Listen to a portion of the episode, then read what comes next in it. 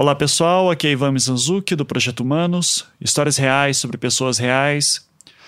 Este é o segundo episódio da nossa terceira temporada, O que faz um herói. E como eu falei no programa passado, as histórias que fazem parte dessa temporada foram todas produzidas por pessoas que eu tive o prazer de treinar para a criação de podcasts em formato storytelling, que é a proposta básica do Projeto Humanos. Mas antes da gente começar, eu queria fazer um pedido para vocês. Uh, vocês devem saber que o Projeto Humano só existe por conta das doações que muitos ouvintes fazem mensalmente para o Anticast, que é o nossa, nossa central de podcasts em anticast.com.br. O Projeto Humanos faz parte do, da família Anticast Podcasts. E no momento eu estou produzindo a quarta temporada e ela vai ser sobre uma história que me intriga há anos e eu tenho certeza que vocês vão gostar muito. Eu não quero dar muito spoiler, mas vai ser uma temporada trabalhosa, com horas e horas de gravações. Eu vou ter que viajar bastante, vou ter que fazer bastante checagem de informação, e isso significa que eu vou precisar ainda mais da ajuda de vocês. Então, sendo assim, se você gosta do nosso trabalho, eu peço para que, por favor, vão para o site do Anticast, anticast.com.br, clica ali no topo, na seção Seja Patrão e contribua com a quantia que você puder. Pode ser a partir de um dólar pelo Patreon ou a partir de cinco reais pelo PagSeguro, qualquer quantia ajuda. A sua contribuição vai ser fundamental para que a quarta temporada do Projeto Humanos aconteça, e eu prometo que vai valer bastante a pena. E se apenas o sentimento de nos ajudar não for o suficiente, saibam que ao contribuir, vocês têm acesso à Cracóvia do Anticast, que é o nosso grupo fechado no Facebook, o melhor lugar da internet, e também vocês têm descontos nos cursos que eu ofereço e sempre anuncio lá no Anticast. Nós também temos interesse em contatos com eventuais patrocinadores, então se você tem uma empresa e gostaria de ter o nome dela aqui anunciado, Uh, se quiser ajudar com uma quantia um pouco maior, sendo assim um patrocinador oficial da quarta temporada do Projeto Humanos, entre em contato pelo e-mail contato@projetohumanos.com.br. Assim a gente conversa e tenta ver algum esquema que seja ideal para você nos ajudar. Então vamos ao episódio de hoje.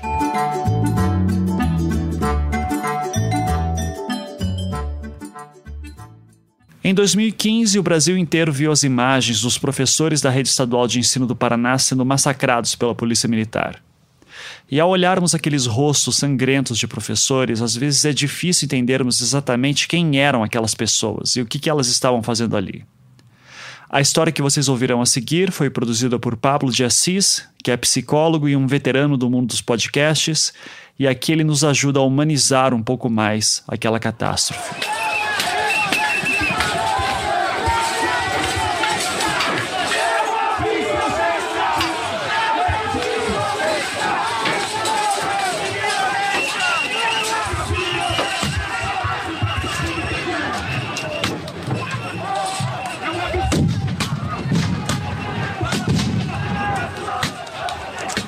29 de abril de 2015, quarta-feira, Centro Cívico de Curitiba.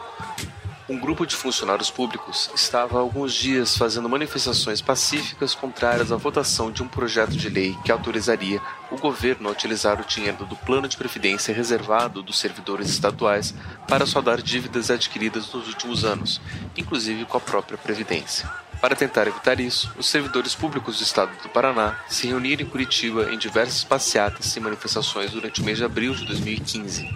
A classe dos professores, inclusive, organizara uma greve. A esperança era que a pressão popular pudesse evitar a votação do projeto que colocaria em risco o futuro dos trabalhadores.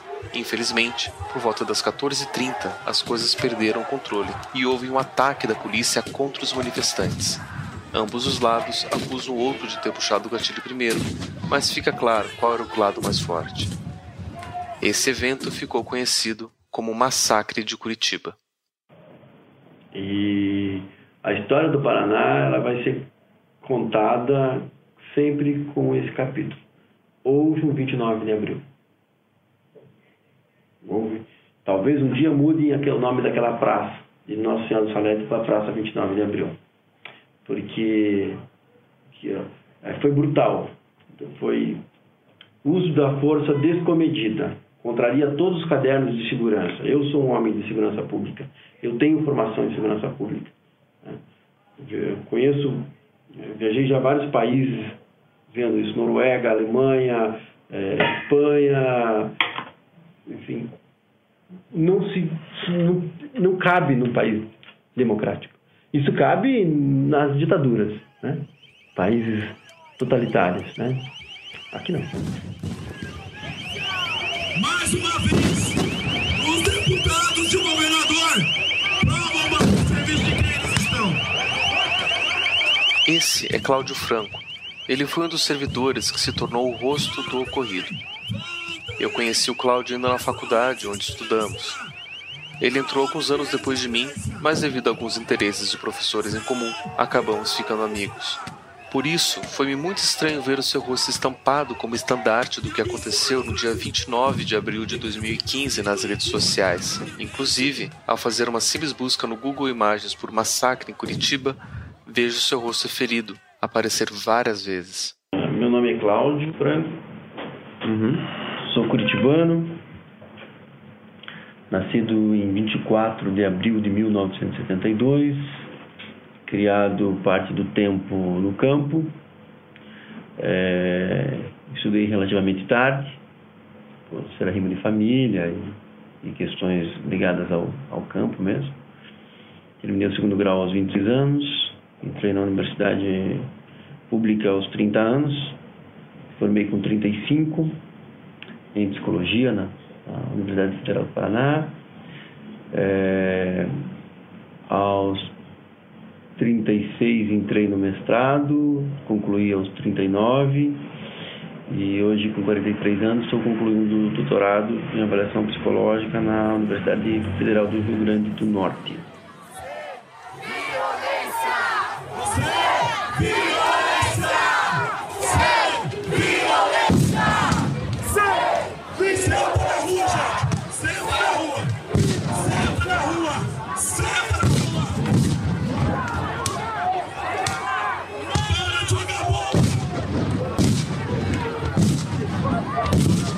Mas o que aconteceu nesse dia?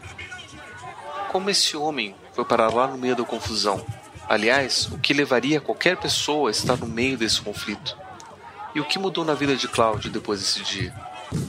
Com certeza, algo assim muda a vida de uma pessoa, como mudou a vida de milhares de paranaenses que estavam e não estavam presentes. Meu nome é Pablo de Assis e essa é a história de Cláudio Franco e de como houve um 29 de abril.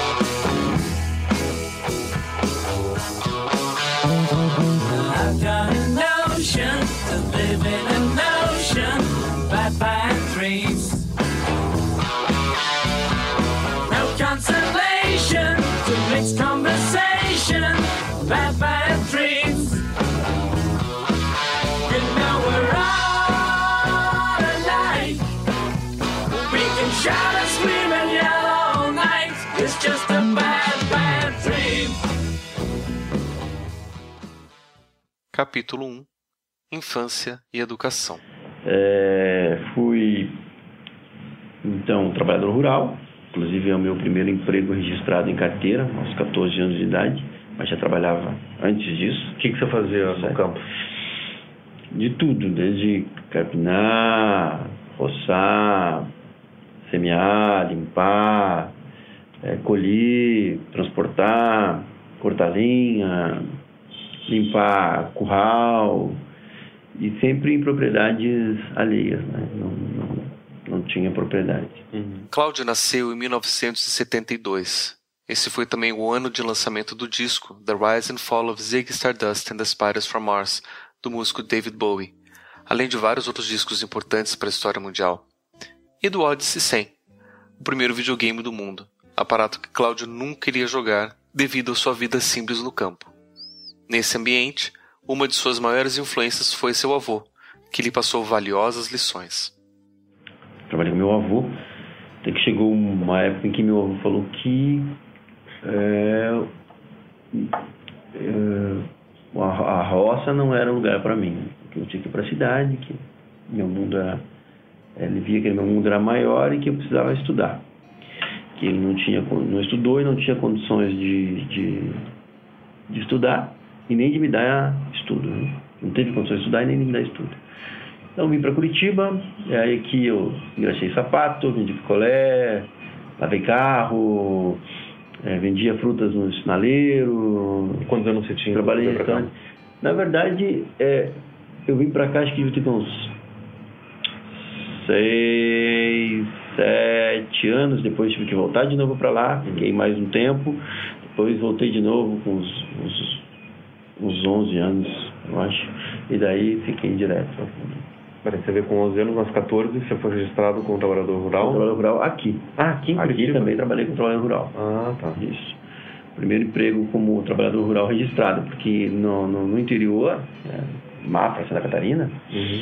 não se, na época não, se- não se registravam, nem os adultos, quanto mais crianças, né? Uhum. E aqui, então, eu é, fui registrado no Banestado SA Reflorestadora, Olha só. e fica ali no bairro Canguiri, em Quatro Barras, Pinhais. É, então, trabalhei lá, também trabalhei na roça de outras pessoas, enfim. É, depois, o desejo né, de, de, de estudar e a inconformidade com, a ideia de ficar no trabalho pesado Uhum. É, não, não, não casavam com a minha pessoa. Não que eu desmerecesse aquele trabalho, que eu achasse ele indigno, né? Mas eu sentia que o mundo era mais do que aquilo. É, acho que disso, dessa, dessa ânsia, desse desejo, né? De honrar a, a, aquela enxada do meu avô, de, que- uma enxadinha lá, ele trabalhando na roça dos outros, sustentava a família inteira. Enfim. E eu me lembro que meu avô pegava um fio do bigode dele para ir na, na, na- na, venda e ele comprava ao mês, né? Uhum. Então ele, ele ia lá, deixava um fio de bigode numa caixinha de fósforo, chegava no final do mês, ele pegava aquele fio de bigode e Uhum. deixava outro, e assim ia. Porque era como ele comprava, não tinha cheque lá no Uhum. ato, né? Não tinha. Isso é uma coisa que me tocou muito, né? Essa questão de, de, de estudar, de ser honesto. Né? Então, me- me- meus referenciais eram do, do meu avô.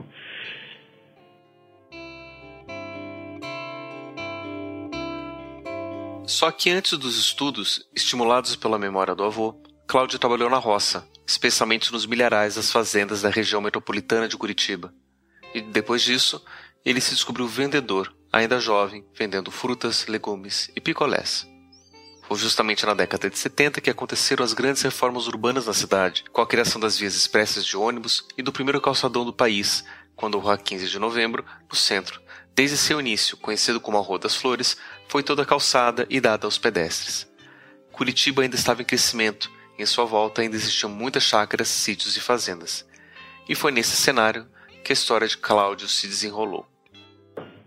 para eu dar conta de fazer o, tra- o trabalho pesado do campo, por exemplo, então eu tinha que carpinar milho. Uhum. Milho com e e feijão plantado junto, né? Então o feijão cresce aos pés do milho. Aquele milharal sumia de, de vista em, em linhas, né? Não sei, para quem já viu uma plantação de, de milho, ela Uhum. some, né? Em linhas.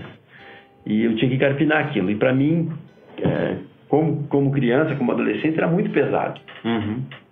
E era E- você e outras pessoas fazendo isso junto, né? Era, mas cada um tinha a sua linha. Você Hum. pegava, você tinha que levar o teu até o fim. Então, Uhum. cada um fazia o seu. Por ser é, é, pequeno e, e magrelo, muito é, esmirrado, não, eu não, não conseguia dar conta daquilo. O sol era muito pesado, minha pele branca queimava demais, caixa de bolha.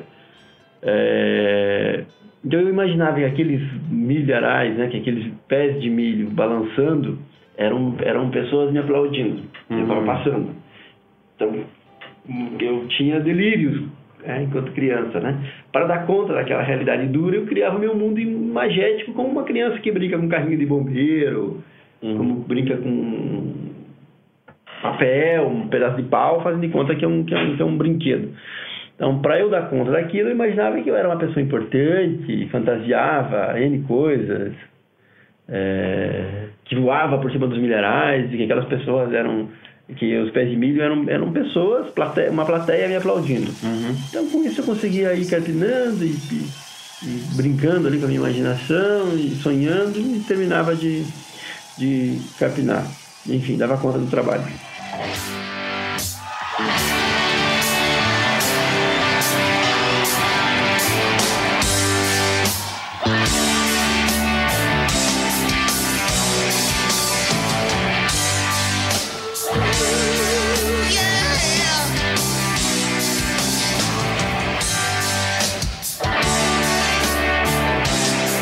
De não ver a música de Bowie nessa época, a imaginação e fantasia que influenciaram o músico inglês também conseguiu chegar ao jovem paranaense através da leitura, principalmente da ficção científica de Júlio Verne. E isso foi apenas o começo. Aprendi a ler sozinho aos 5 anos de idade, com, com gibis e, e, livros de bang bang do, do, meu pai, do meu avô, que tinham deixado lá. É, e foi ali que eu me encantei pela. pela porque eu entrei com, no, no, no mundo da, da, da imaginação, né? Porque ler foi que me fez ter aquela capacidade de sonhar no meio do milharal é, com, com um mundo diferente, com o mundo dos livros, né? com o mundo dos sonhos, com o mundo da imaginação. Embora eu não conhecesse, só via nos livros, mas eu imaginava. E o livro que mais me, me impactou foi 20 mil léguas submarinas.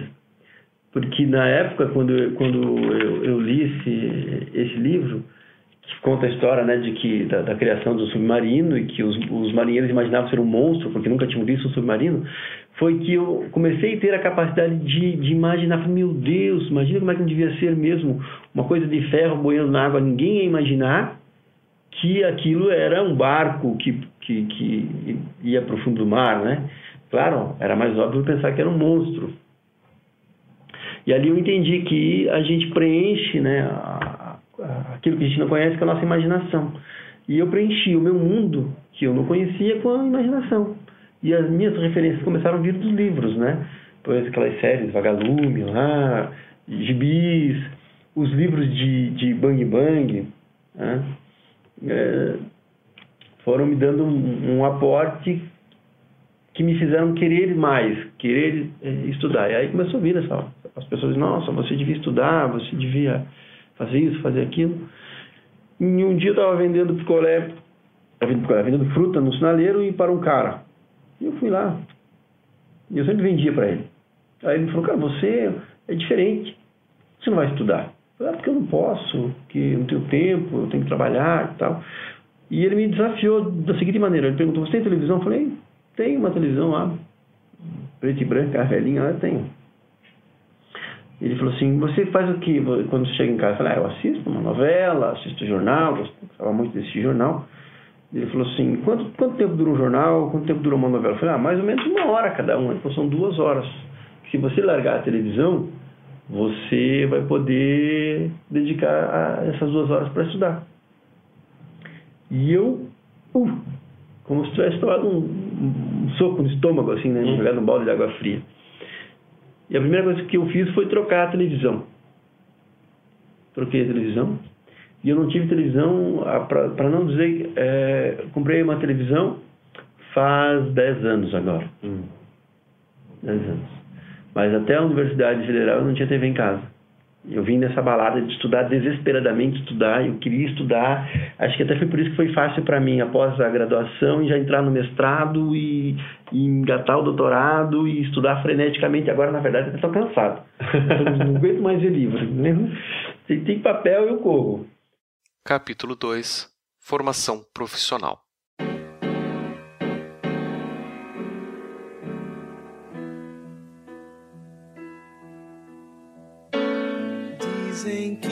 sou louco por pensar assim. Se eu sou muito louco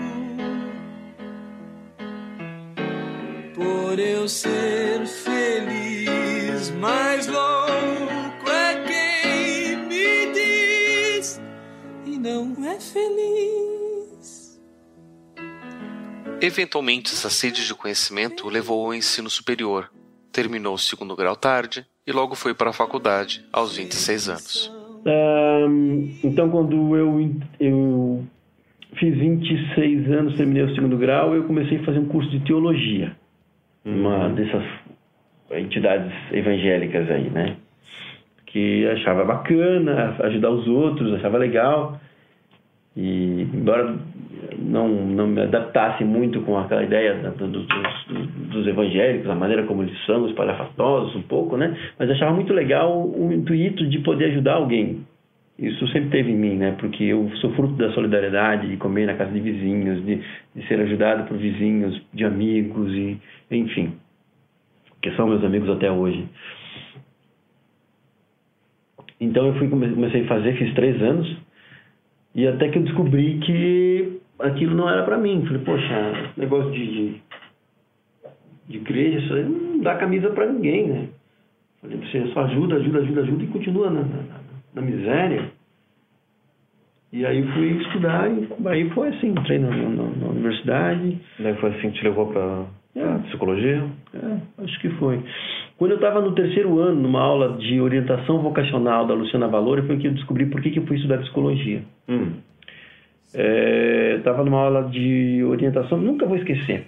Nossa, acho até hoje, eu lembro como se fosse hoje, ela com os cabelinhos enroladinhos dela lá, ela estava de, de vestido, de perna cruzada, com uma sandalinha preta, de óculos. E ah, ela falando, falando, falando, e todo aluno, todo, todos nós, a gente não mantém o foco 100% numa aula, né? E eu dei uma viajada, né? Eu sou perito nisso desde criança, dei uma viajada. E nessa viajada, eh, meu inconsciente me levou a uma cena que eu nunca havia lembrado, mas que de fato ela aconteceu. Eu me lembrei que meu pai foi, eh, foi alcoólatra, né? E meu pai, quando alcoólatra, ou ele bebia, ele, ele ficava violento ou, ou carinhoso. Era o único momento em que ele podia dar um carinho era se ele tivesse bêbado, mas normalmente ele ficava mais violento, então nos surrava e tal. E eu lembrei do tempo que eu era bem criança, devia ter uns 4 anos, antes do meu pai ir embora. É, ou numa dessas idas e vindas dele, né? não sei. Mas eu me lembro muito bem que ele chegou bêbado em casa, de madrugada, minha mãe já tinha colocado todo mundo para dormir, porque ela, ela sabia que podia acontecer, então ela, por precaução, fazia a gente dormir e ficar quietinho. E meu pai, então, naquele dia chegou carinhoso. Fez minha mãe acordar todo mundo, porque ele havia trazido carne para casa. E ele queria, então, minha mãe fizesse carne, porque ele queria comer com todo mundo. Então lá foi minha mãe chamar todo mundo e fazer comida de madrugada. E ele chamou cada um dos meus irmãos e falou: Ó, você vai ser isso, você vai ser isso quando crescer, você vai ser aquilo. E eu fui o último. E aí eu, eh, meu pai me chamou e eu falei, eu falei assim, pai, eu, o que, que, que você é? Ele falou, você vai ser psicólogo. Hum, porque você é o único que tem coragem de argumentar comigo mesmo quando está apanhando. Então, veja, é uma, é, uma, é uma cena que eu não lembrava, que eu não lembrava, e que, por ser orientação vocacional, né? Veja, o meu cérebro me levou de volta a uma cena de, de infância, de quatro anos, é, do meu pai dizendo que eu ia ser. Então, de uma certa forma, acho que o meu pai cumpriu o papel dele de, de homem e pai na minha vida, porque ele pum, me marcou, seja alguma coisa boa. Né? Não seja um alcoólatra, não seja um, derrotado, né? Mas seja um psicólogo.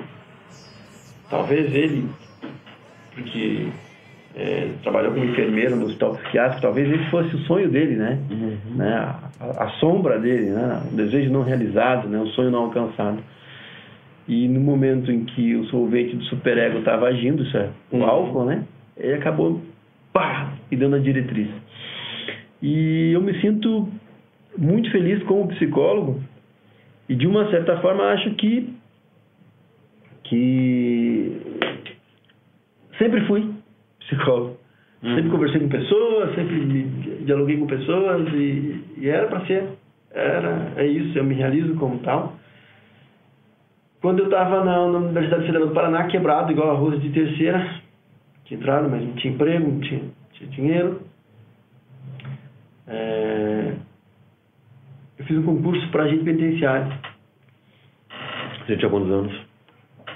Ah, já tinha 30. 30 anos. Foi no, 30 foi no começo do curso, então. Foi, foi no começo, foi em 2004. 2004, mesmo curso. Uhum. Exatamente, começo do curso. E daí, assim, como as questões de vestibular estavam frescas, de matemática e português, tranquilo o concurso. Eu lembro que caiu interpretação de texto, caiu matemática, caiu cinco questões de informática e caíram 20 questões de direito, né? Direito constitucional, direito criminal, direito eh, penal, constitucional, né? Eu nunca tinha visto aquela porcaria na vida, nunca tinha estudado nada da Constituição, falo nada. É, como eu chutei todas as questões de direito, eu tirei a nota mínima para passar. Eu tinha que tirar, acho que sete, né? E eu acertei o mínimo. E confesso para você que, assim, é meio pela lógica tal, mas a maioria das coisas nunca tinha estudado direito penal, Uhum. né? Né? Fechar o olho e mandar a caneta. Aí eu ga- gabaritei em português, gabaritei em matemática, acertei todas as questões de informática, eram cinco. E de direito eu fiz lá embaixo, né? Uhum. A tragédia. Mas foi suficiente. E foi o suficiente. Só que aí demorei para ser chamado, né? Uhum. Eu fiz o concurso em 2004, eles começaram a chamar em 2000, e- final de 2005 para 2006. E eu só fui é, efetivado em 2008. Uhum. 2008. Se tivesse ido um pouquinho melhor, talvez tivesse chamado um pouquinho antes. Interessante que foi exatamente no ano que eu ia defender a monografia. Porque já tinha, em 2007 eu tinha fechado as disciplinas. Uhum. Fechado. Só ficou faltando mesmo defender a monografia. E a monografia estava pronta. Aí só que marcaram a defesa para abril. Então, enquanto estava na, na, na, na- universidade ali, eu fiz um ano de, de na, na letras de inglês. Já tinha feito instrumental alemão, dois semestres, né? Então, eu aproveitei muito a universidade, sabe, Pablo? Estudei muito mesmo. A carga horária de cinco anos minha equivale a sete anos e meio. Uhum. Eu estudei muito, muito mesmo, muito. Tudo que dava para pegar de optativa, mesmo fora, eu vivia indo pedir lá para a secretária de curso lá para ela liberar para mim no, no, no- no sistema, porque travava. Uhum. Todo semestre travava porque eu passava três, quatro disciplinas. Não reprovei nenhuma. Uhum. Mas porque eu vim com aquela sede, sabe, de, de conhecimento, de principalmente as disciplinas de filosofia, fiz muitas, muitas mesmo.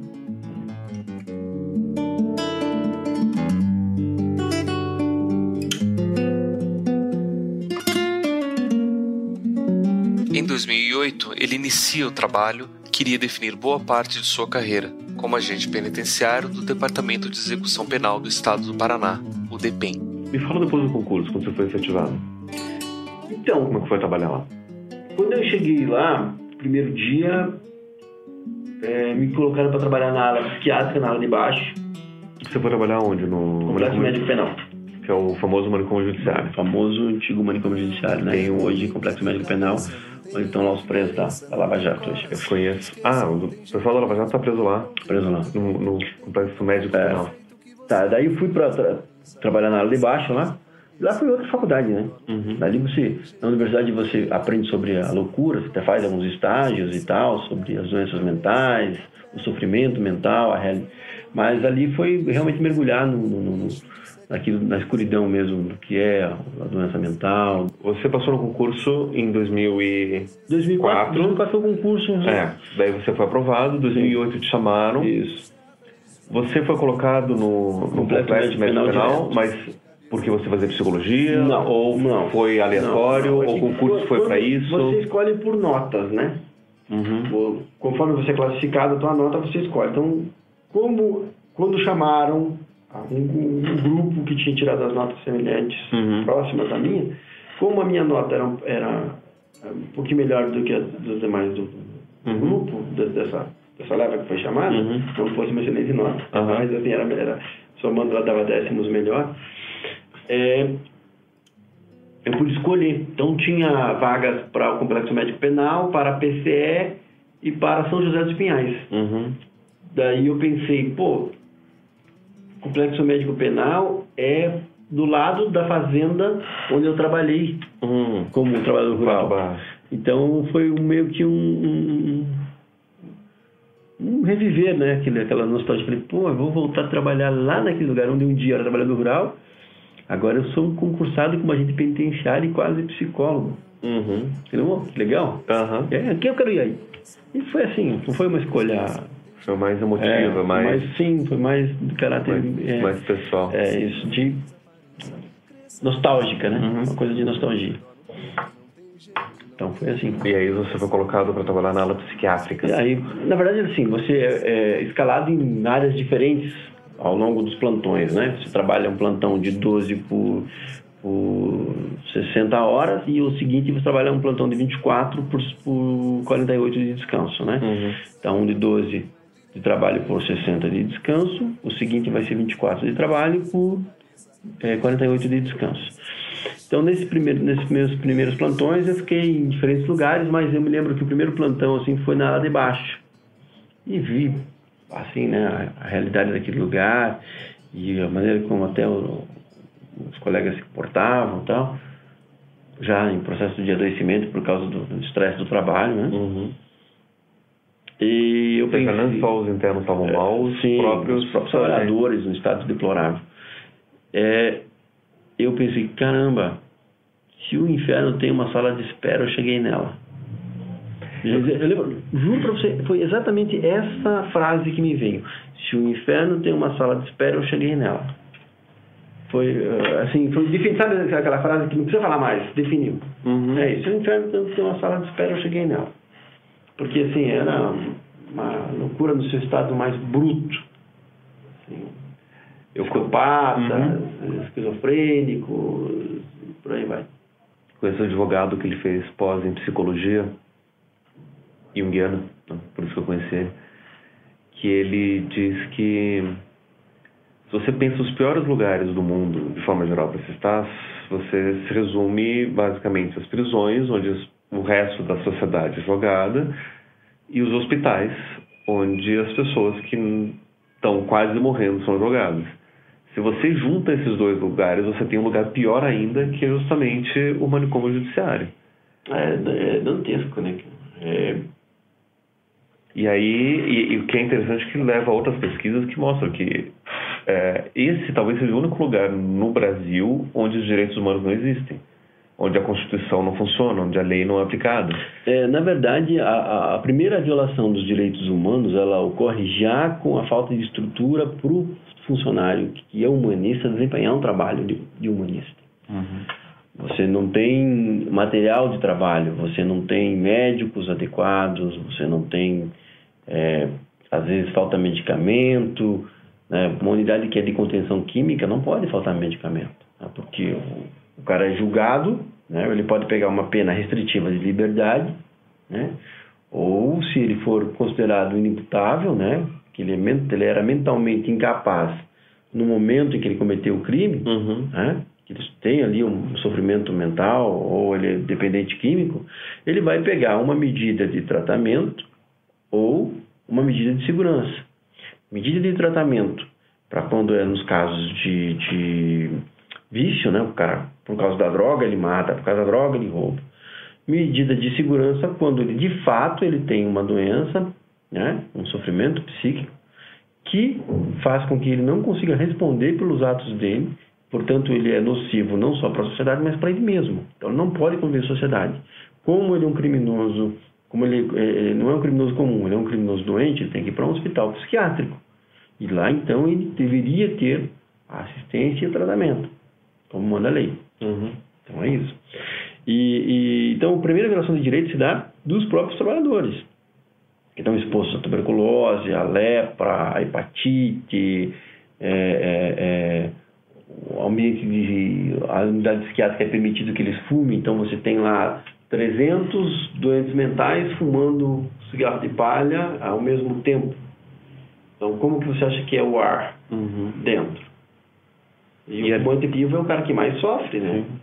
Então, assim, para mim foi um choque muito grande. Eu que tenho horror a cigarro, alergia, não gosto, não gosto de cigarro assim. E ali, por ser um complexo médico, tinha de tudo. Né? Não só questão psiquiátrica. É, mas eles são só- separados por, por galerias, né? Uhum. Por alas. Nem, nem E você passou, só que você passou por todas as Passei por todas as galerias, inclusive a galeria feminina. Tive a experiência de atuar como psicólogo lá também, que fal... não tem, mas o Estado não tem, então é, pediram para eu suprir, fazer uma gentileza de suprir por um tempo até que o Estado fizesse concurso e contratasse, porque o Ministério Público estava é, em cima da, da, da, unidade.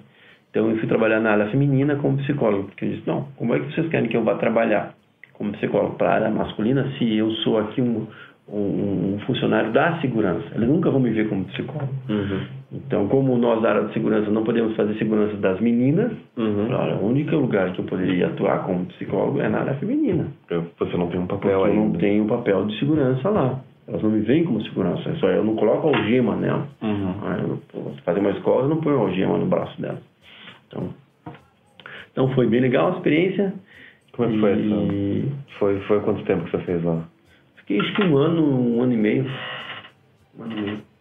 E aí eu pedi pra... E o trabalho de, de, de psicólogo lá, o que, é? Clínico, você ouve? Então, você aí, é, é, social? na verdade, lá o psicólogo aplica mais, faz mais avaliação e cumpre uh, as ordens que o juiz, né? Ele responde ao judiciário sobre aquele preso. Então, ele vai fazer o trabalho de cessação de periculosidade, na época que era feito, né? Fazia o trabalho de cessação de periculosidade é, e tal. Agora, eu lá como, quando eu fui para a feminina, como era um, um menor número, eu fazia grupo, né? ouvia individualmente, fazia os relatórios que, que era, me eram pedidos. Uhum. Então, pude fazer um trabalho diferenciado. Então, até por isso que eu, que eu, que eu aceitei ficar.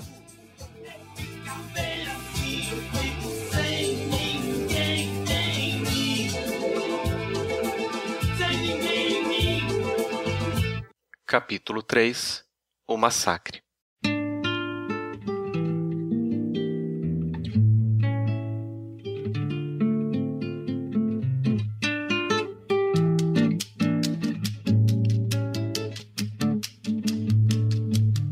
Eu sou assim.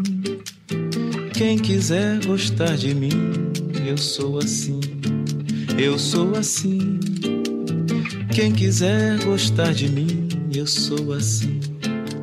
Meu mundo é hoje, não existe amanhã. E o 29 de abril? Então, na verdade, a minha atuação no 29 de abril, é, é, o pessoal sempre fala ah, era manifestação dos professores. Na verdade, os professores eles estavam em maior número, né? Uhum. embora eu seja professor também. Na época eu tava, tá- também estava dando aulas. É, eu estava ali como servidor público Uhum. e estava ali pacificamente, inclusive fardado, né? Uhum. Com a minha vestimenta de trabalho, que diz DPEM bem grande, diz agente penitenciário nas costas, né? É, então eu não estava ali como alguém que vai fazer baderna. Porque alguém que vai fazer baderna não vai identificado, Uhum. não vai com sua cara descoberta e nem com a sua roupa de trabalho dizendo aonde você trabalha, qual a unidade e tudo mais. O que- te fez querer ir? É, 29 de abril lá no Centro Cívico. eu brigo muito com a vida para ter uma vida melhor. Eu vi como meu avô morreu. Numa cama de hospital do SUS, é, pobre. né? E eu não quero isso para mim. Eu quero um- ter uma vida melhor e uma velhice digna. E eu fiquei indignado porque o, o governador Carlos Alberto Richa ele queria gerenciar um dinheiro que não é dele, não é do Estado. É um dinheiro que é gerenciado pelo Estado, guardado pelo Estado, está sob a tutela do Estado, mas de maneira alguma pertence ao Estado. Pertence a todos os servidores concursados do, do que fazem parte do quadro próprio né, dos poderes do Estado é, do meu salário é descontado esse, um valor todos os meses Uhum. e esse valor fica depositado para garantir, para dar lastro para a aposentadoria dos servidores. Uhum. Todos nós servidores temos esse dinheiro descontado. Uhum. E seguinte, o que o Carlos Alberto Richa fez, macumunado, aliado a- a- ao, ao, Traiano, ao, ao deputado Romanelli, ao deputado Traiano e todos aqueles que assinaram aquela, aquela lei, inclusive ao Judiciário, ao Tribunal de Contas, que compactuaram com, com esse ato, ao meu ver, criminoso, covarde, é, o governador queria pegar esse dinheiro para cobrir é, rombos né, da, da, da, administração dele, né, que agora começam a vir à tona aí, através de investigações do GAECO e tudo mais, né, Operação Quadro Negro e outras coisitas. E eu, como servidor, eu falei, pô, mas espera aí, é o meu futuro, é o dinheiro da minha aposentadoria. Quem é que me garante que vai ter dinheiro para garantir a minha aposentadoria? Porque a Paraná Previdência ela é completamente desvinculada do INSS. Uhum. Eu, eu pago Previdência... Né? Faz uma previdência privada, né? Exatamente. Muito mais, eu recolho muito mais do que recolheria se estivesse no INSS, uhum. né? porque para garantir que eu tenho um salário digno. Uhum. Então, não é um favor que o governo vai me dar uma boa aposentadoria. Ah, nossa, você é servidor público, você ganha bem. Não, eu, sou, eu ganho bem porque eu paguei essa previdência. Uhum. Né? E aí, eu fiquei quando, fiquei, quando eu soube o que ele queria fazer, eu falei, não, isso não está errado. E aí eu vi que, que havia uma, uma, uma, mobilização de toda a classe trabalhadora né, do, do, dos servidores públicos, em que, fazer jus aqui, ah, os servidores professores é, se mobilizaram com, louvor e com, com, com maior número, né? E eu fui lá falei, não, vou lá também. Vou mostrar e vou falar, né? É, vou, quero ir na, na, na, na, audiência, na Assembleia, para dizer, olha, eu não concordo, isso está errado. A ideia era o quê? Que a gente pudesse pressionar os, os legisladores que nós elegemos para que eles defendessem a nossa categoria naquele momento que nós estávamos fragilizados em risco de ser lesado. Porque os efeitos de, dessa atitude do, do, da Assembleia Legislativa, do, do, do, do Romanelli, do Traiano, né? do Tribunal de Contas, do Poder Judiciário sobre a, a Paraná Previdência, a gente não sabe qual vai, qual vai ser a consequência e em quanto tempo isso vai explodir.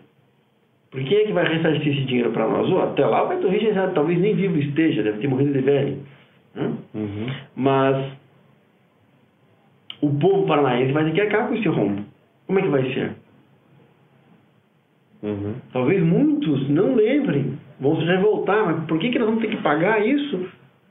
Né? Uhum. Então, assim, lá no futuro pode fazer o inverso para jogar a população contra a classe de, de, de servidores públicos, quando na verdade a gente foi vítima hoje. Uhum. Então, estamos correndo o risco de ser vítimas amanhã. Então, eu, pensando nisso, né, eu. Pouca gente sabe, Pablo, a, a Brasília foi construída com dinheiro que foi pego dos trabalhadores da, da, da, da Previdência. Uhum. Pouca gente sabe disso nunca devolveram para a Previdência. E hoje todo governo que assume diz, ah, não, existe um roubo da Previdência, a gente precisa aumentar a arrecadação e diminuir a, a, o pagamento das aposentadorias, os trabalhadores têm que trabalhar mais. Ninguém fala, vamos devolver o dinheiro que foi pego do INSS para construir Brasília, para terminar Brasília. Uhum. Ninguém fala isso. Ninguém devolve o dinheiro da Previdência. Todo mundo pega. Ainda mais que quem ia aproveitar esse dinheiro na época já morreu. Já morreu. Quem é que vai responsabilizar o cara? Exato. Agora. Ainda dão nome de rua pro cara, dão nome de praça. Uhum. Por que não dão nome de professor? Por que não nome para um policial que é morto em confronto, né? Vai inaugurar um presídio, por que dá nome de político? Uhum. Por que não dá o nome de um agente penitenciário que morreu numa rebelião porque não tinha efetivo, porque não tinha material para trabalhar? Deixou mulher e filho mendigando para o governo pagar aquele direito para ele, que o governo demora 5, 6 anos, 10 anos para pagar, dizendo que, que não, não, tem responsabilidade e tenta provar por A mais B que, que, que a culpa de, de, de, de, de ter morrido foi do morto e não, não do, do governo que Uhum. deixou ele desassistido. Então, por isso que eu estava lá. Uhum. Como cidadão, não, não sou melhor do que ninguém, mas como cidadão, como servidor público, eu estava ali também defendendo o povo do Paraná, porque no futuro alguém, o povo do Paraná vai pagar isso. Você pode escrever, Pablo. Uhum. A, a, história conta que, os, que os, os políticos são covardes. Eles nunca arcam com as suas responsabilidades. E como eles fazem as leis, eles sempre vão manipular as leis de maneira a atender o objetivo deles, não para fazer justiça. Então, apesar do, da manifestação, a lei foi aprovada. Sim, Para Paraná Previdência foi assaltado. Foi assaltada. Foi, foi. O, O senhor Carlos Alberto Richa tem gradativamente tirado milhões. Ele continua. Continua, tirou, tirou uma parcela gigantesca da, da Então, Paraná o Previdência. salário de vocês é todo mês debitado para a Previdência E ele raspa o taxa. e ele continua pegando o dinheiro de vocês. Exatamente, né? Não, não bastasse só né, essa, esses escândalos que estão vindo aí, da, do, parece que, a, a equipe de governo dele aí, da, da, da sede da área da, da, da educação aí, é, fraudava né, a conclusão das escolas aí Uhum. e, e liberavam dinheiro sem estar pronto as escolas, né? Ah, o, o dinheiro é liberado por etapas. A escola fez tal tanto da escola, 10%, então libera uma parte. Fez 30%, libera outra parte.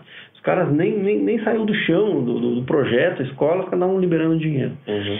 Então, claro que todos esses rombos, todo essa, essa escândalo que teve aí com, com os fiscais da Receita Estadual eh, extorquindo empresários e diminuindo valores que deveriam entrar integral para os cofres públicos, aí fazendo acordos com empresários que sonegam imposto. É, é, por que não cobrar desses caras, dos grandes devedores do Estado? né?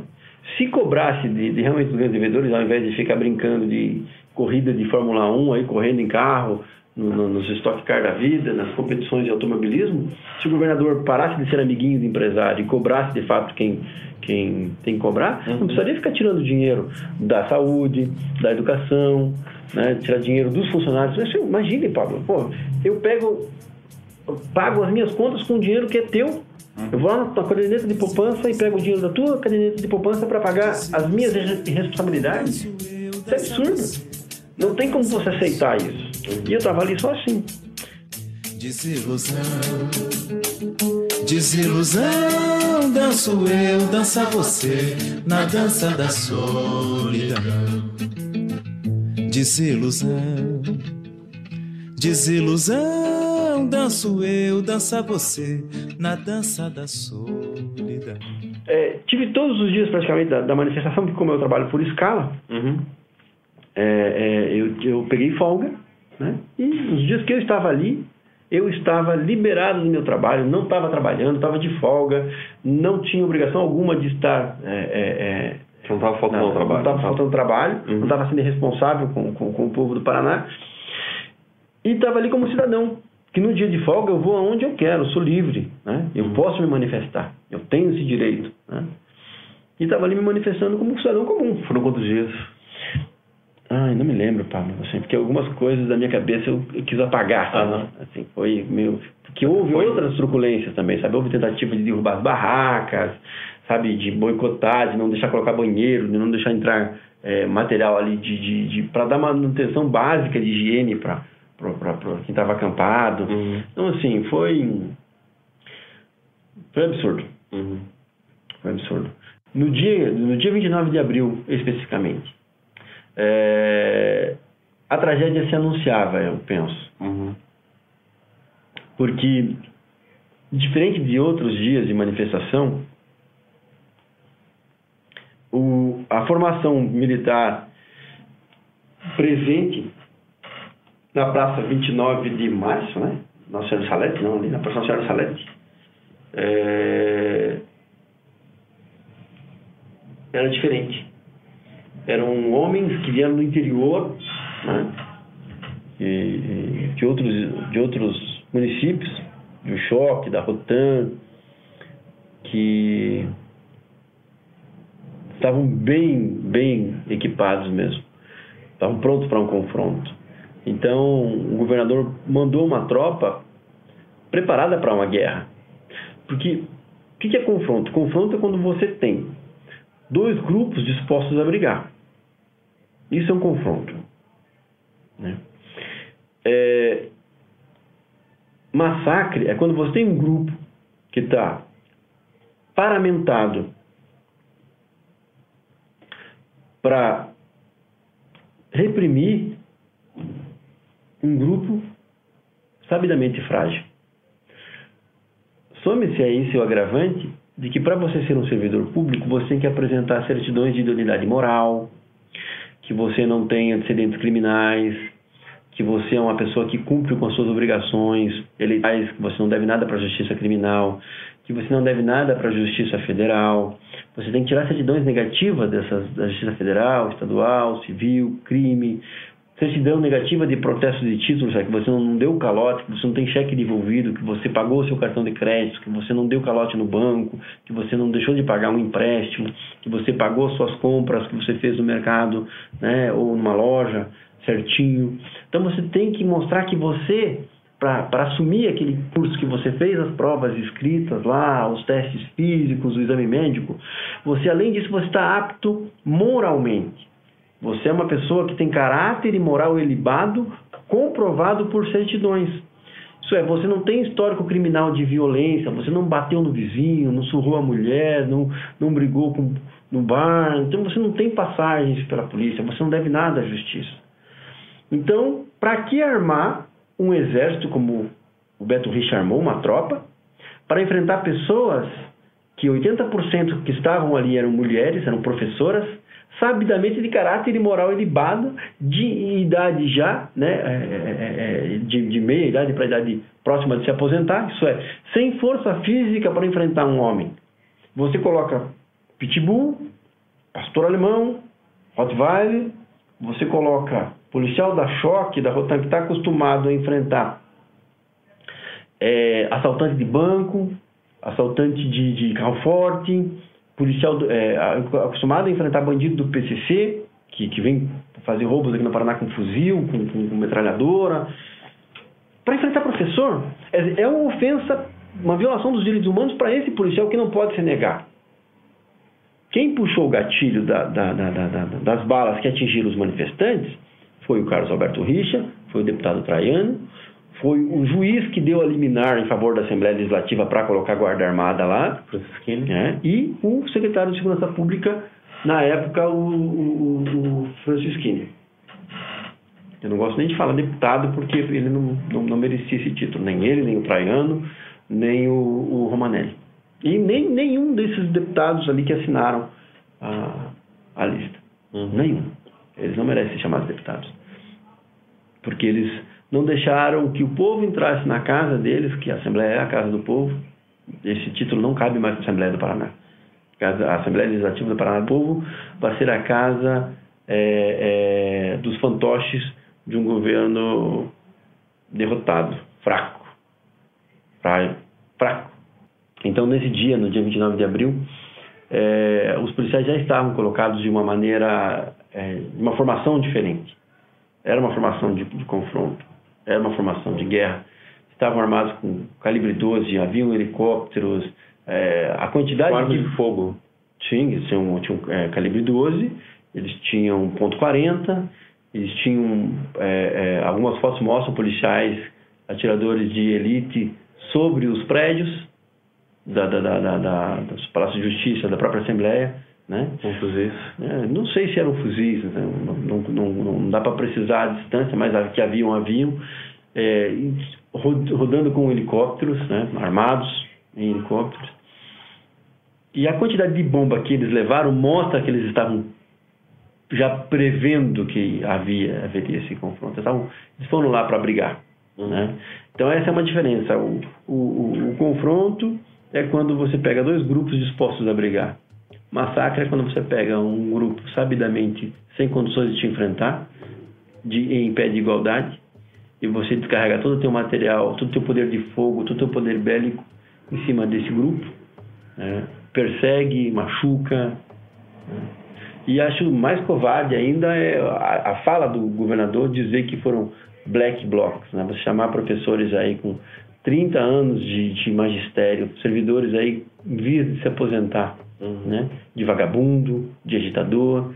Penso que talvez mais covarde do que, do que a, a, o impacto das bombas nos corpos dos, dos trabalhadores que ali estavam tenha sido essa palavra contra a moral e a integridade dos servidores públicos. Acho que isso foi é, mais covarde. Porque o eco das balas e as cicatrizes das balas, elas fecham o eco das palavras ao longo da história vão estar ecoando e vai sempre pesar sobre a família Richa, que na família Richa teve uma ovelha negra, que ao invés de seguir o exemplo do pai dele, que ele diz que foi um grande governador, né? É, ele fez diferente. Ele preferiu bater em mulheres, em homens e até crianças que ali estavam. O pessoal da imprensa foi massacrado, cachorro mordeu um integrante da, da, da imprensa, um cinegrafista da, da, da, da Rede Bandeirantes. Então, daí você vê que eles realmente estavam prontos para fazer maldade mesmo, né? E eu reitero, assim, ó, até quando eu fui chamado na, na corredoria da Polícia Militar para prestar esclarecimentos, eu disse quem puxou o gatilho não foram os policiais que ali estavam. Muitos policiais até choraram né, de ter que fazer aquele serviço. Para eles, se falar, ó, vai ter que desocupar um terreno lá, tirar um povo de lá, eles vão lá e vão ter que desocupar. Se a população resistir, eles vão ter que usar força. Né? É, é, eu questiono assim, que você tem um livre-arbítrio para dizer, olha, ordem absurda eu não cumpro. E alguns policiais ali se excederam, né? atiraram o rosto, talvez até mesmo já pensando, vou ferrar com esse governador como meu rosto não aparece só atrás de uma máscara, uhum. vamos machucar uns dois, três aqui, vamos machucar uma, uma meia dúzia, para isso aqui dar, dar bagunça e quebrar esse governador. Porque ter, por ter colocado nós nessa situação.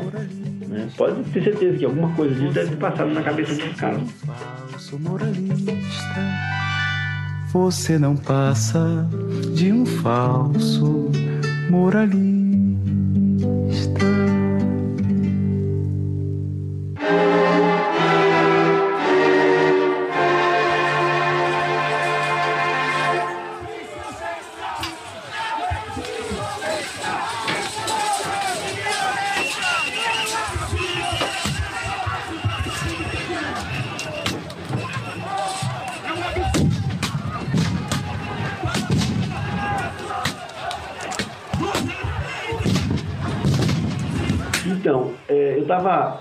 Lateral do lado direito da, da, da, manifestação, a uns 7 metros atrás da linha onde estavam as primeiras pessoas de frente para o cordão de isolamento do policial militar, da polícia militar. E quando eu escutei um estouro, eu não vi, não cheguei a ver quem derrubou, se teve invasão, se foi os policiais que começaram antes, eu não cheguei a ver. Mas eu vi o resultado, né? Foi aquele, já começou a estourar um monte de bomba e as pessoas correndo. E nisso uma senhorinha caiu porque tomou um tiro. Uma professorinha assim, né? De óculos e tudo mais, bem, eu tenho 60 anos. E é do homem ser humano e proteger a mulher. Né? Um homem que é homem, ele não bate em mulher, você tem que proteger.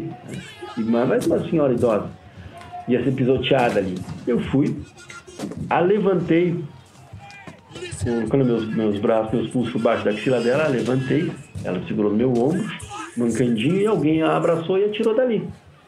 Naquela correria, né? Alguém pegou e atirou dali.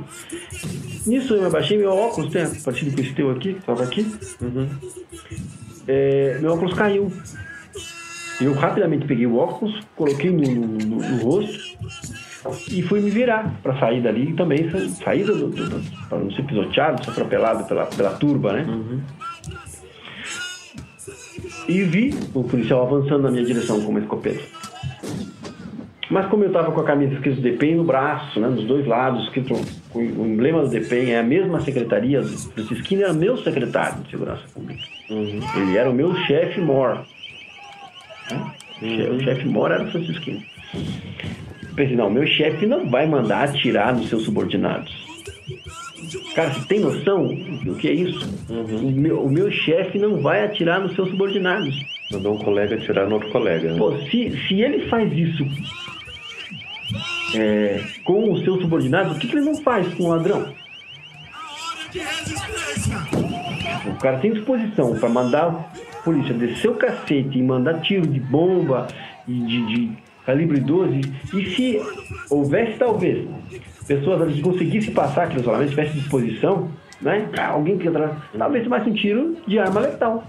Uhum. Porque mostra que eles estavam dispostos a garantir a passagem daquela, da, desse assalto à Previdência a qualquer custo. Não se importaram com a imprensa, não se importaram com as consequências. Haviam pessoas no palácio do, do, do, do, Iguaçu ali, aplaudindo a ação da polícia, que dizendo, vai, é isso mesmo, vai. As pessoas que trabalham pra, nos gabinetes do, do Carlos Alberto Rich. Ele próprio estava presente assistindo lá. né? Vendo o povo que o elegeu, para o qual ele governa e deve satisfação como, como servidor do povo que ele é. Eu acho que ele nunca se colocou na condição de servidor público. É, ser massacrados, o sangue derramado ali. Então, eu vi o policial vindo, fez ele colocar o óculos, ba- abaixei as minhas mãos, no movimento normal de, de, de girar o corpo para sair, e vi que ele apontou. Eu pensei, assim, aquelas frações de centésimo de segundo, ele não vai atirar em mim. né? Virei e fui sair dali. O que eu virei, eu só escutei um impacto e um zunido muito grande no meu ouvido. E eu entendi que eu tinha sido atingido, mas eu não tinha a dimensão do que era. A impressão que eu tive é que eu tinha tomado um, um chute no queixo, uma cacetada no queixo. né? Como um, bo- um boxeador que acerta o outro e vai mandar ele a nocaute, né? Essa sensação. Eu Falei, pô, se eu tomar mais uma eu vou cair, porque meu, minha cabeça deu uma girada, assim, meu corpo girou. Eu tava já no movimento de girar, quando bateu, fez eu, eu rodopiar, né? Então, meu ouvido começou a zunir, eu abaixei a cabeça um pouco, assim, aquele povo passando por mim, eu fiquei parado um pouco, assim, e daí eu falei, pô, tem que sair daqui. Fui saindo, olhando de, de, de costas, assim, daí virei de frente pra sair. Eu vim de frente pro atirador, andando de costas. Meio assim, talvez inconscientemente pensando, ele vai dar mais um, né? Eu preciso ver onde ele tá, se ele atirar de novo pra eu desviar, coisa assim. E fui saindo dali, e vi um monte de pessoas aí já machucadas, bomba para todo lado, tiro, gente sangue- ensanguentada. Porque eu já fui atingido logo no comecinho, né? No primeiro minuto, acho que não tinha nem um minuto de manifestação, já foi atingido. Logo depois da primeira explosão, né? É, já. Né? Fui um dos, dos- dos primeiros, talvez, ali, ó, né? Eu e essa senhorinha, um dos primeiros a ser atingido. Porque eles vieram pra cima, sabe?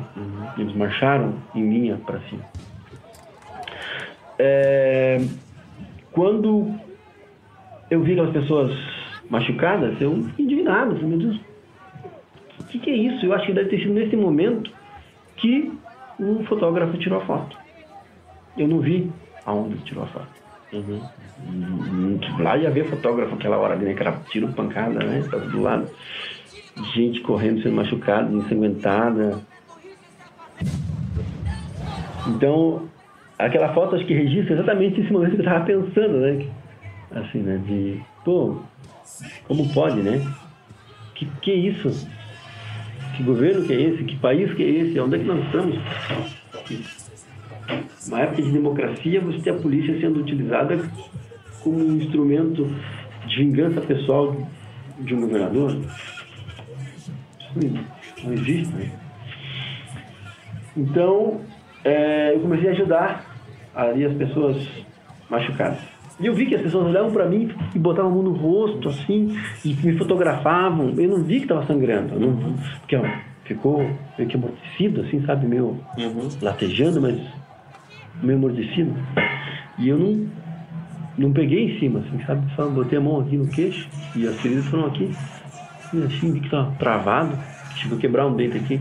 Tô com um pino aqui, agora deveria colocar o prótese final. E eu pensei, bom, vou ajudar essas pessoas não machucadas, né? Eu, afinal de contas, eu tô inteiro. E, ah, ajudando. Aí vi que veio uma moça com uma máscara, assim, botou a mão assim, e estendeu a mão assim no meu rosto. E assim, nisso meu celular vibrou no pulso. Eu peguei o celular, olhei, era meu filho. O filho faz cursinho lá, lá do milho ali. E eu. Meu filho, uma frase bem curtinha assim: Pai, você tá bem? E eu respondi, fiz uma piadinha pra ele ainda, né? Eu sempre brinco, uhum. fiz uma piadinha com ele. Eu também, porque tá. Aí ele, não por isso. E mandou já a foto. A foto. Aí que eu vi como que era meu rosto. Aí eu falei, caramba, meu. Tava no G1. A foto. Foi na hora. Tiraram, Sim, já o cara tirou, mandou. O Depois, filho viu e mandou pra você. é, um amigo do meu filho tinha recebido de um amigo e aí mandou pro meu filho. Isso aqui não é seu pai? Eles vão lá em casa, tá? Aham. super brincalhão, né? Brinco com eles, jogo baralho com eles, jogo bola, faço porfel, tiro sarro. E, e o moleque mandou pro meu filho, daí eu fui obrigado a explicar, não, filho, fique tranquilo, não é nada que tu tá vendo aí, o pai tá bem, né? Mas aí eu fiquei preocupado, né? Falei, porra, então isso, cara, tô machucado. Aí ajudei a transportar mais algumas pessoas para dentro da prefeitura, para dentro de uma ambulância. Aí um cara da, da, da ambulância ali já me, me olhou e falou, cara, tem que ir pro hospital. Falei, cara, tem gente mais fodida do que eu. Não sei que ir hospital. Aí um pouco daí até que um guarda municipal falou, cara, você tem que sair fora, você tem que ir pro médico.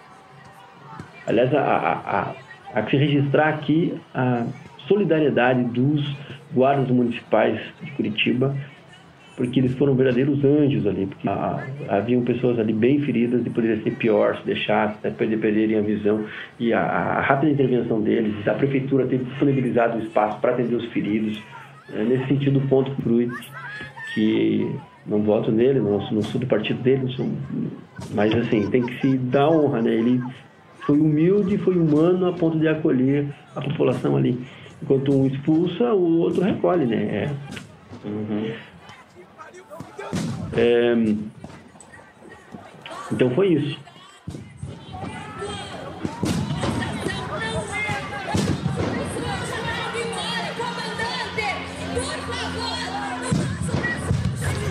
Que absurdo isso! E aí você saiu de lá, foi pro hospital, foi no Aí fui, assim, aí fui pro, fui pro hospital na viatura da Guarda Municipal, Hospital Cajuru. Lá fui atendido. De, tive que fazer algumas intervenções no rosto com laser, né, para diminuir, esticar, que aqui tá bem esticado aqui, Uhum. para tirar o machucado aqui também. Não quis fazer a, a, a cirurgia plástica propriamente dito, né, então fiz só que ficou uma intervenções com laser, né. Então ficou aqui, se você né, se passar a mão, você vê que tá onde Uhum. fez o queloma ali, né?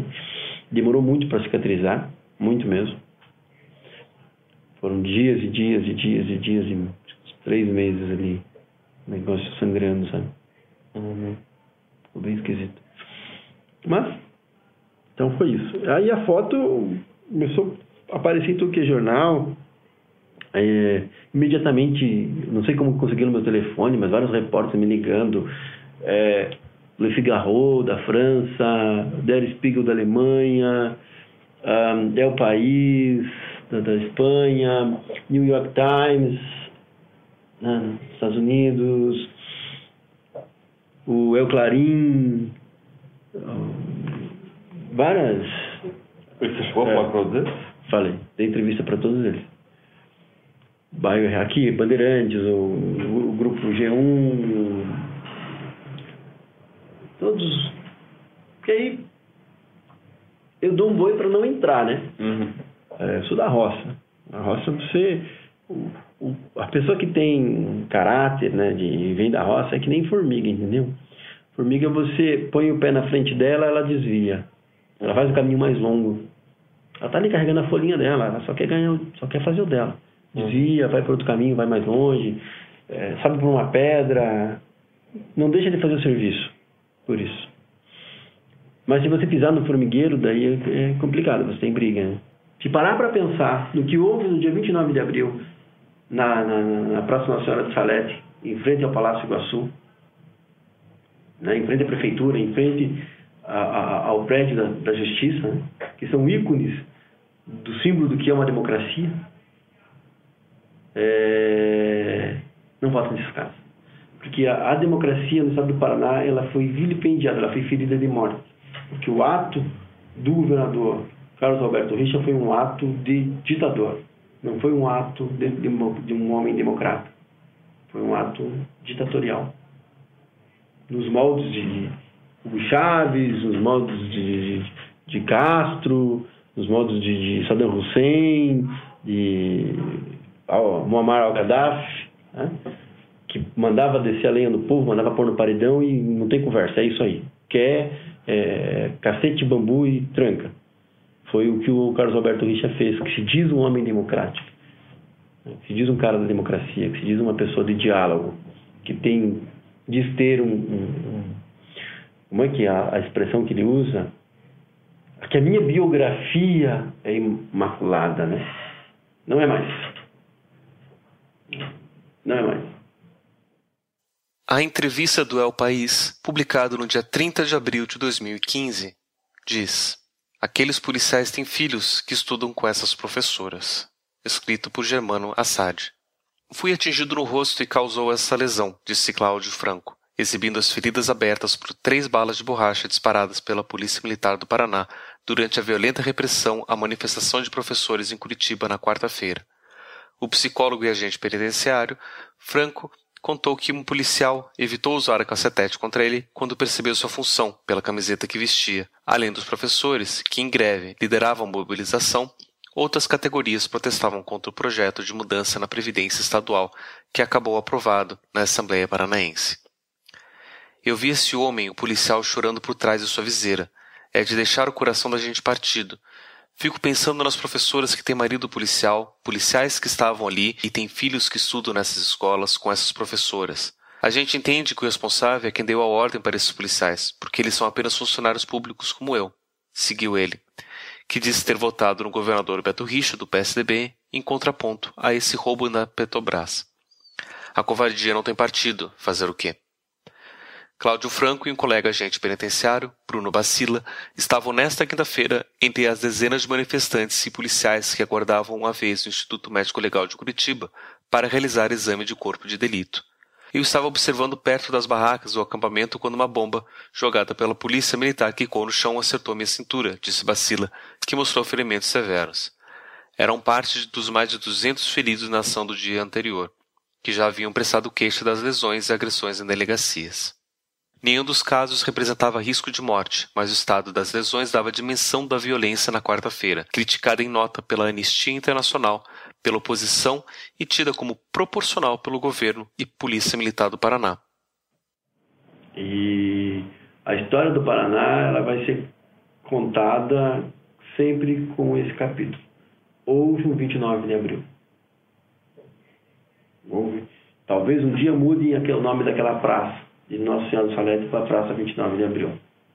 Porque que, é, foi brutal.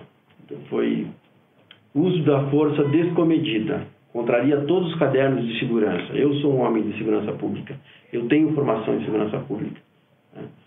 Eu conheço, eu viajei já vários países vendo isso. Noruega, Alemanha, é, Espanha, enfim, não se não, não cabe num país democrático.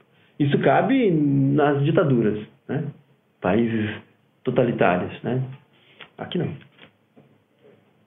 Quando você foi na praça no dia 29, você imaginava que isso ia acontecer? Você esperava confronto? Você já tinha ouvido alguma coisa? Eu pensei. Ou você só sentiu isso quando você viu a polícia lá? Não, eu, quando eu vi a formação, eu vi que eles estavam dispostos ao confronto.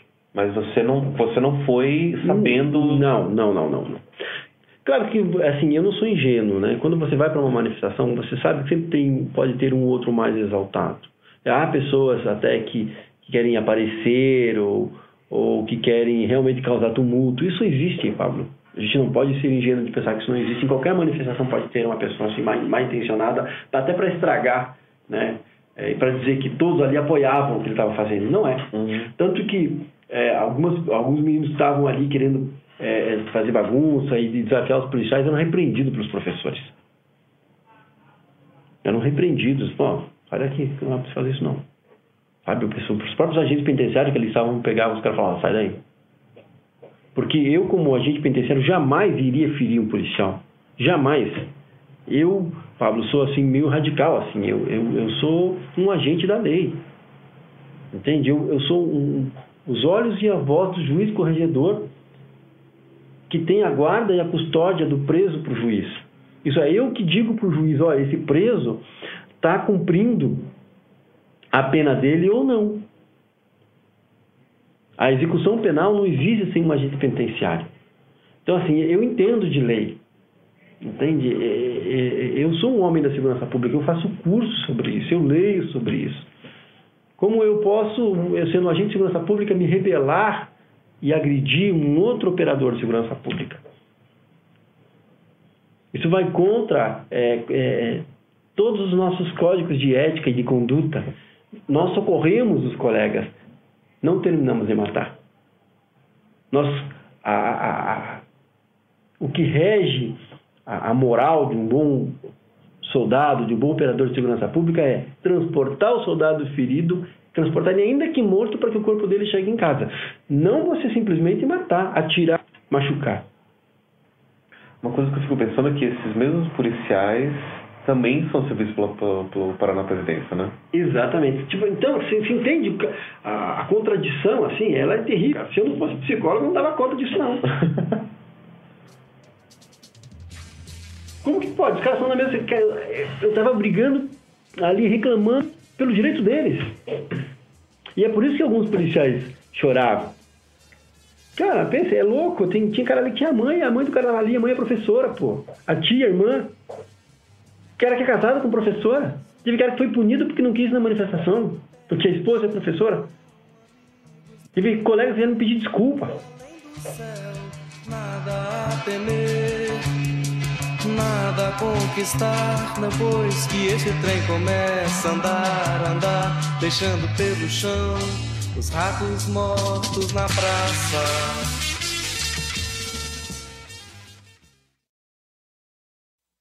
Capítulo 4 O dia seguinte No outro dia eu fui trabalhar, Pablo. Eu não faltei trabalho nenhum dia, não peguei nenhum atestado, eu matei no peito. Você ferido no rosto foi trabalhar no Fui trabalhar. Aí eu escutei dos presos o seguinte, pô, você falou, viu o que, que adianta você ser um homem da lei aí, ó, polícia atirando no senhor. E eles não estavam sabendo tudo o que tinha é, Passou na TV, né? Os presos têm televisão, assistem televisão. Mas aconteceu algo muito interessante. Hum. Eu, eu confesso para você que eu fiquei com vergonha de sair na rua. Porque eu não sabia como seria a reação das pessoas. O que me fez mais mal foi pensar, Poxa vida, todo mundo me conhece. Eu sou presidente da Associação de Moradores da minha rua. Entendeu? Sou conhecido, pô, fiz faculdade aqui, moro aqui, tenho muitos amigos, né? Puxa vida, o que, que vão pensar? Minha foto estampada em tudo que é jornal. Uhum. E aí, assim, eu fiquei com vergonha de sair na rua. Eu confesso que eu saí bem mais cedo aquele dia. Eu botei um cachecol aqui em cima, enrolei um cachecol para não mostrar meu rosto. Baixei minha cabeça e saí de madrugada para o trabalho. Fui mais cedo, para não ser visto na minha rua. Porque eu não queria que as pessoas me perguntassem. Eu ainda estava abalado, estava sob efeito do trauma, ainda realmente fiquei sobre o efeito de trauma. E mil coisas me passou pela cabeça. Meu Deus, esse governo vai me sacanear. Vai me sacanear. Enfim, fui trabalhar e eu fiquei com muito medo da aceitação. O que, que, que os meus colegas iam dizer? E eu cheguei no meu trabalho mais cedo, estavam todos ali na frente, né, na, na, portaria ali, os colegas, é, eles me aplaudiram. Subiavam, é Franco, tamo junto! Me, me abraçavam, precisa de uma coisa tal, compraram pizza para mim, compraram refrigerante, bolo, é, enfim.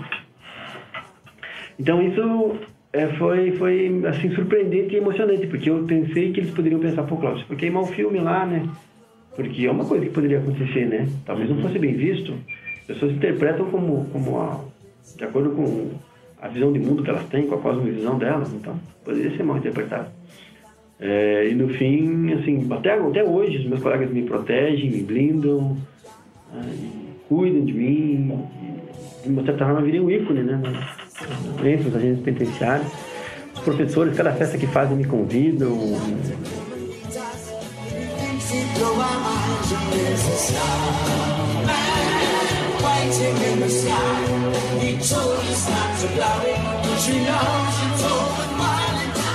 Cláudio Franco foi um de vários presentes no massacre do dia 29 de abril de 2015 em Curitiba. Foram contabilizados quase 300 feridos, a maioria professores e servidores públicos machucados pela polícia. Mas sua jornada havia começado muito antes desse dia, quando ele ainda fantasiava nos milharais com uma vida melhor. Depois de passar por diversos desafios em sua infância e formação profissional, hoje, Cláudio não precisa mais fantasiar com o reconhecimento de seus colegas, devido à sua postura diante da injustiça do mais forte. Igual ao Cláudio, várias outras pessoas tiveram suas vidas transformadas naquele dia, e igual a eles, Milhões de pessoas têm suas vidas transformadas diariamente em suas lutas por seus direitos. São homens e mulheres jovens e idosos. São pessoas de todas as cores e nacionalidades, enfrentando forças para além de suas capacidades. Mas ainda eles exercem o sonho de um mundo melhor. Que o dia 29 de abril nos sirva de lição de como podemos nos manter de pé diante daqueles que nos enfrentam injustamente, lutando pelos nossos sonhos. E que a história sempre se lembre o que houve em Curitiba no dia 29 de abril. Eu ainda não deixei de sonhar. Eu ainda tenho minha realidade paralela. Hum. é, eu imagino um país melhor. Entendeu? Eu ainda sonho que eu vou ver um país melhor. Eu não preciso ter pessoas me aplaudindo para dar conta do meu trabalho, como eu, quando era criança, né, imaginava que os milharais eram pessoas me aplaudindo. Até porque hoje, né, isso, isso já aconteceu lá no meu trabalho, né, uhum. ser, ser, reconhecido pelos meus colegas, ser reconhecido por professores, que são duas, duas categorias bem sofridas, agentes penitenciários, policiais e, e também e, e professores. Então, são três categorias bem sofridas e eu sou respeitado por eles. Isso, uhum. isso já, já, já me basta.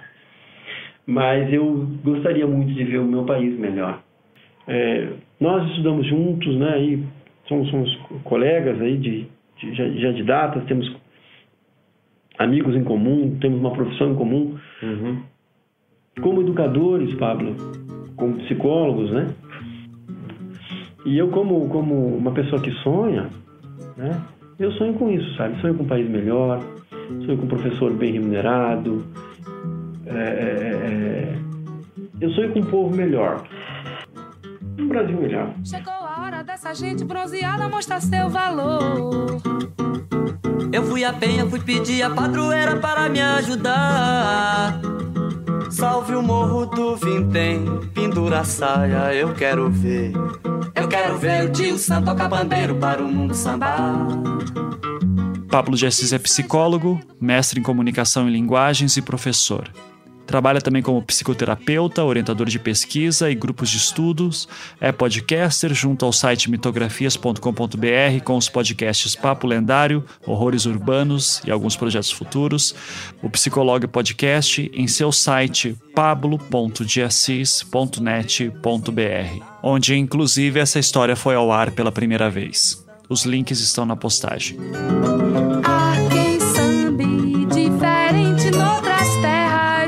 Gente um batuque de matar. Oi. Batucada No próximo episódio. Durante a semana, cinco dias de aula, acho que três eu chegava alcoolizado. É, alcoolizado no sentido de chegar bêbado para participar da aula. E eu tinha incentivo para beber porque eu discutia mais na sala de aula, eu me abria mais para alguns assuntos. Eu levava a garrafa de 51 com limão e açúcar dentro da mochila. Chegava na sala de aula, tinha uma sala vazia, a gente cortava as coisas, eu juntava mais uns dois. A gente bebia, eu sempre bebia um pouco mais, ia para aula de história, ia para aula de geografia, discutir geopolítica, Segunda Guerra Mundial. E os meninos falavam, Samuel, começa a debater com o professor de, de, de, de geografia, porque você deixa ele tão nervoso que ele fica suando, a camisa dele fica toda molhada na aula contigo. Aqui, no Projeto Humanos, o que faz um herói.